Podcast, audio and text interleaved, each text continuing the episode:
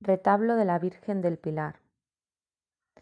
De la Escuela Catalana de Oloz, Gerona, de autor anónimo.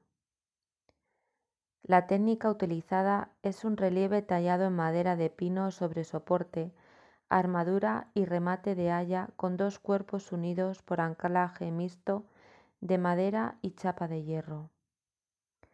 Representa la aparición de la Santísima Virgen a las orillas del río Ebro, alentando la fe y labor apostólica del apóstol Santiago y los santos varones que le acompañaron en la evangelización del pueblo español.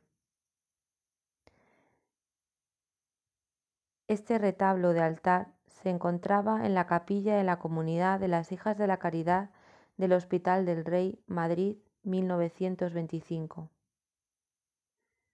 Este hospital estuvo dedicado a la atención y cuidado de enfermos infecciosos, en él prestaron sus servicios las Hijas de la Caridad desde 1925 hasta 1998.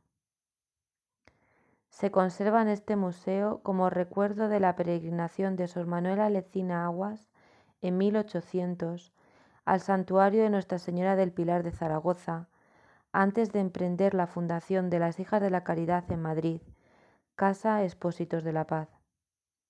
Allí pidió su protección para todas las obras y hermanas de la compañía en España. Dirígete ahora hacia la Virgen articulada que se encuentra al lado de la puerta.